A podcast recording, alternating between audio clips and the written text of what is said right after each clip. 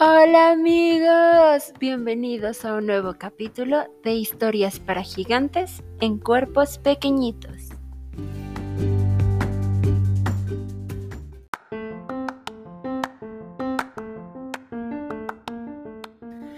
Por fin, después de todo este tiempo, estamos de regreso con la segunda temporada de Historias para Gigantes en Cuerpos Pequeñitos.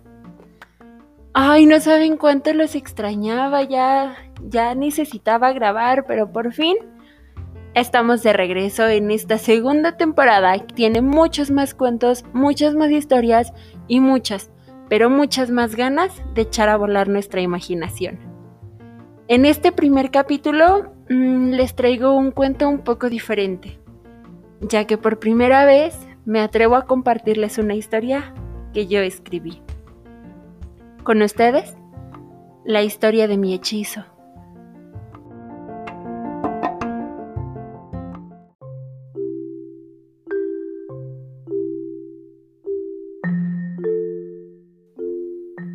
Érase una vez una pequeña osita que vivía con su familia en un bosque encantado.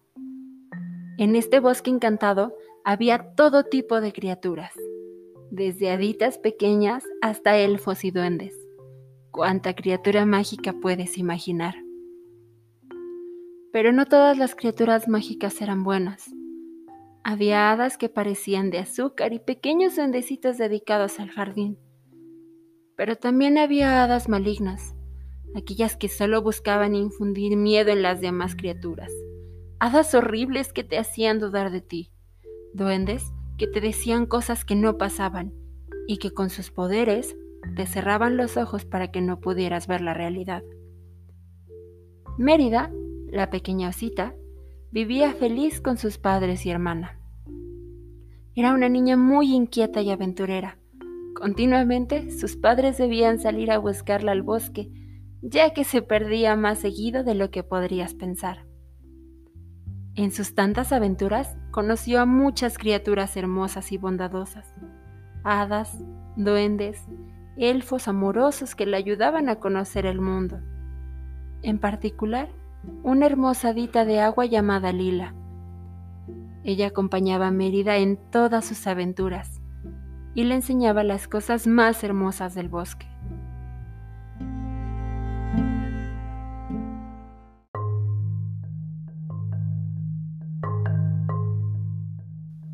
Un día, Mérida salió sin que sus papás la observaran. Por primera vez, no fue en busca de Lila para que la acompañara. Había escuchado a las hadas del jardín hablar de un lugar al oeste del bosque que era mucho más mágico. Había criaturas de todo tipo y de hermosos colores, flores tan grandes como un pino, con aromas exquisitos. Imchaste le llamaban a ese mágico rincón del bosque. Se encaminó tras haber recorrido gran parte del espeso bosque, llegó a una parte que jamás había visto. Era oscuro y escalofriante. Los árboles no tenían hojas verdes como los que estaban cerca de su casa, y se veían secos, llenos de insectos aterradores. Sus ramas parecían garras de criaturas gigantes. Si a todo eso le aunamos una espesa niebla que le impedía ver más allá de sus pies, Mérida, quien siempre había sido muy valiente, comenzaba a tener miedo. Se sentía muy sola, sin nadie que la acompañara, así que siguió caminando, decidida a encontrar Imchaste. Mientras más caminaba, más miedo sentía. Su entorno no cambiaba, todo seguía siendo oscuro y lúgubre. Comenzaba a dudar si era el camino a Imchaste y no había ni una sola criatura a quien preguntarle si iba en la dirección correcta. Siguió avanzando, hasta que sus piernas ya no se lo permitieron. Se sentó en medio de un pequeño claro en ese espeso y oscuro bosque. Mientras retomaba fuerzas, comenzó a escuchar pequeñas vocecitas a su alrededor. Intentó no prestarles atención y concentrarse en recordar si había cambiado de camino ¿Por qué había llegado a ese bosque tan terrorífico? ¿Acaso se había equivocado de camino? Las preguntas atormentaban su mente. Después de unos minutos, cansada de escuchar esos murmullos, decidió prestar atención a lo que le decían las vocecitas, cosa que no ayuda mucho. Eres una osita bobita. ¿Qué hace una osita tan tonta en este bosque? No puede ser fuerte si ya se sentó a descansar. Mírenla, pobre tonta, está muerta de miedo. Desesperada, alzó la mirada e intentó averiguar de dónde venían esas voces tan groseras. encontró a tres hadas y un duende con maligno aspecto. Iban vestidas de negro y tenían espinas en las alas, cuernos en sus cabezas y rayas rojas por todos sus cuerpecitos simplemente eran aterradoras para tener solo 10 centímetros de altura. Cansada de escucharlos, comenzó a correr por el bosque, pero era demasiado tarde, las haditas y el duende la perseguían a donde quiera que iba, y la noche caía, volviendo el bosque aún más oscuro. Mérida estaba aterrada, no sabía qué hacer, todo a su alrededor la aterraba. Sin saber cómo, Volvió al bosque verde que conocía, pero seguía escuchando esas vocecitas. Corría y corría sin rumbo fijo.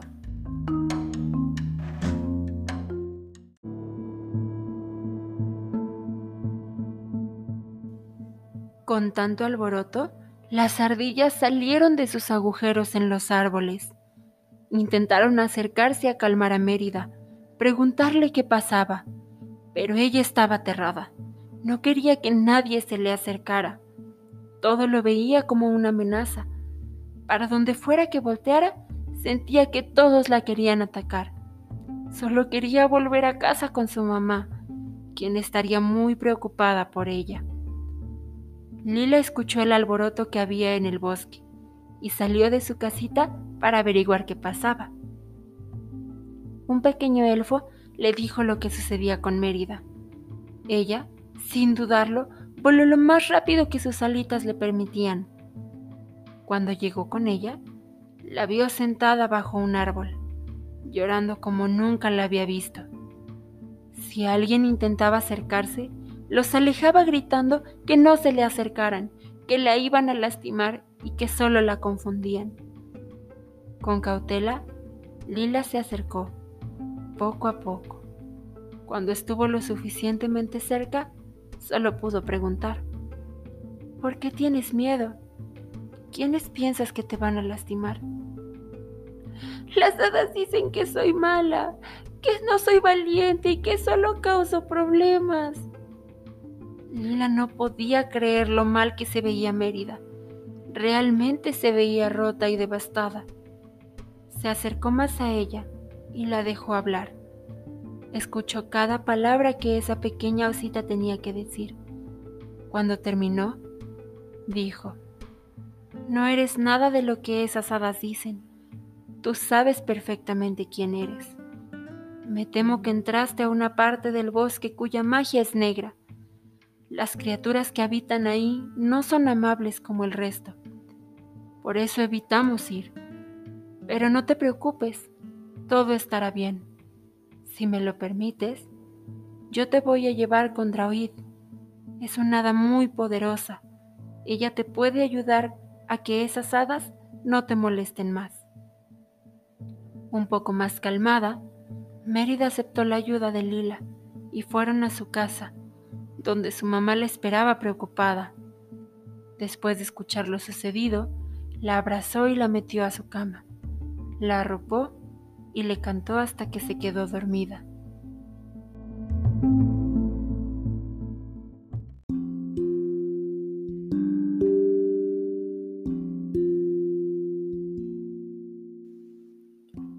Al día siguiente, Mérida estaba más tranquila. Lila pasó a buscarla para llevarla con Draoid.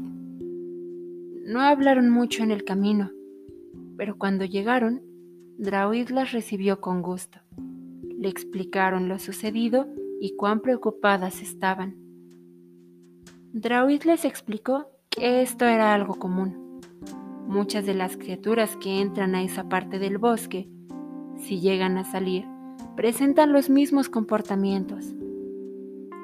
Les explicó que la magia que utilizan esas hadas es muy poderosa y nadie ha descubierto cómo quitar el hechizo que se les hace a los que entran a esa parte del bosque. Sin embargo, ella puede ayudarles a vivir con ese hechizo, dándoles una pequeña pócima una vez a la semana. Después de un tiempo de recibirla, ellos podrían volver a vivir con su hechizo y no sentirían miedo nunca más. Les explicó que no sería algo fácil. A pesar de recibir la pócima, en ocasiones podía volver a sentir miedo. Era algo normal en el camino a no volver a sentir ese miedo sin sentido y dejar de escuchar las voces de esas hadas malignas. Lo importante era que no dejara de recibir la pócima una vez por semana. No sería un camino sencillo, tendría momentos buenos y malos, pero no estaba sola. Mérida tendría a sus padres, sus amigos y a Lila, que jamás la dejarían sola.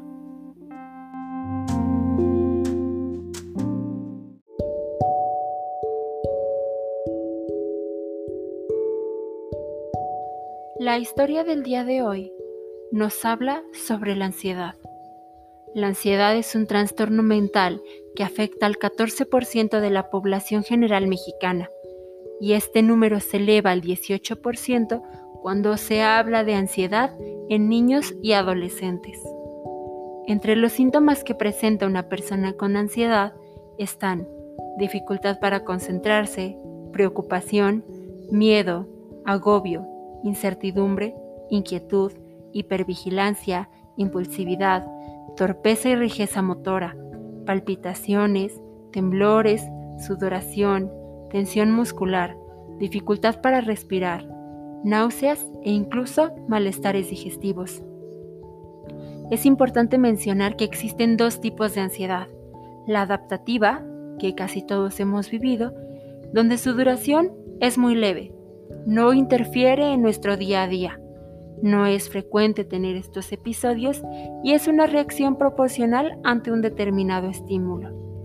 Y está la ansiedad patológica, donde sus episodios son de larga duración, son frecuentes y de alta intensidad. Tienen mucha interferencia con el día a día y es una reacción desproporcionada ante determinados estímulos. Existe un tratamiento para la ansiedad, y es la terapia psicológica. Es importante no autodiagnosticarse y si consideras que tú o alguien cercano presenta estos síntomas, deberás acudir con un profesional de la salud mental, es decir, un psicólogo. Recuerda, no estás solo. Espero que les haya gustado mucho la historia del día de hoy. Recuerden que ya tenemos redes sociales y se las dejaré en la descripción de este capítulo. Los quiero muchísimo y nos vemos en el próximo capítulo. Bye.